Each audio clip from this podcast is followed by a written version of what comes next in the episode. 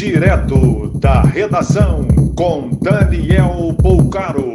Olá, boa noite. Essas são as principais notícias da noite desta terça-feira, 10 de agosto de 2021.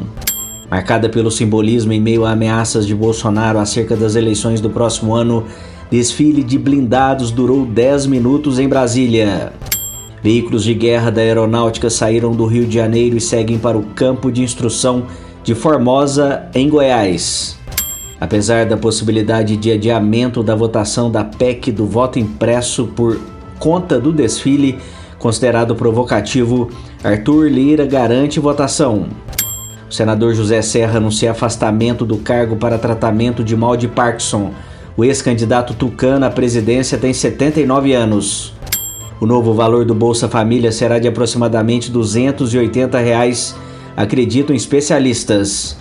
Frente fria já chegou ao Rio Grande do Sul, com previsão de registro de mínimas abaixo de zero na madrugada desta quinta.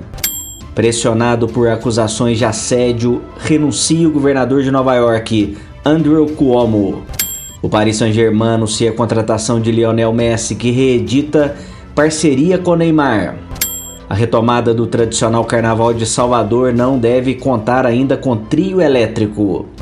A Folia em 2022 está programada para acontecer em um centro de convenções com presença já confirmada de Ivete Sangalo e Cláudia Leite.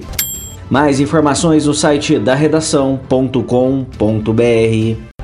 Você ouviu direto da redação com Daniel Poucaro.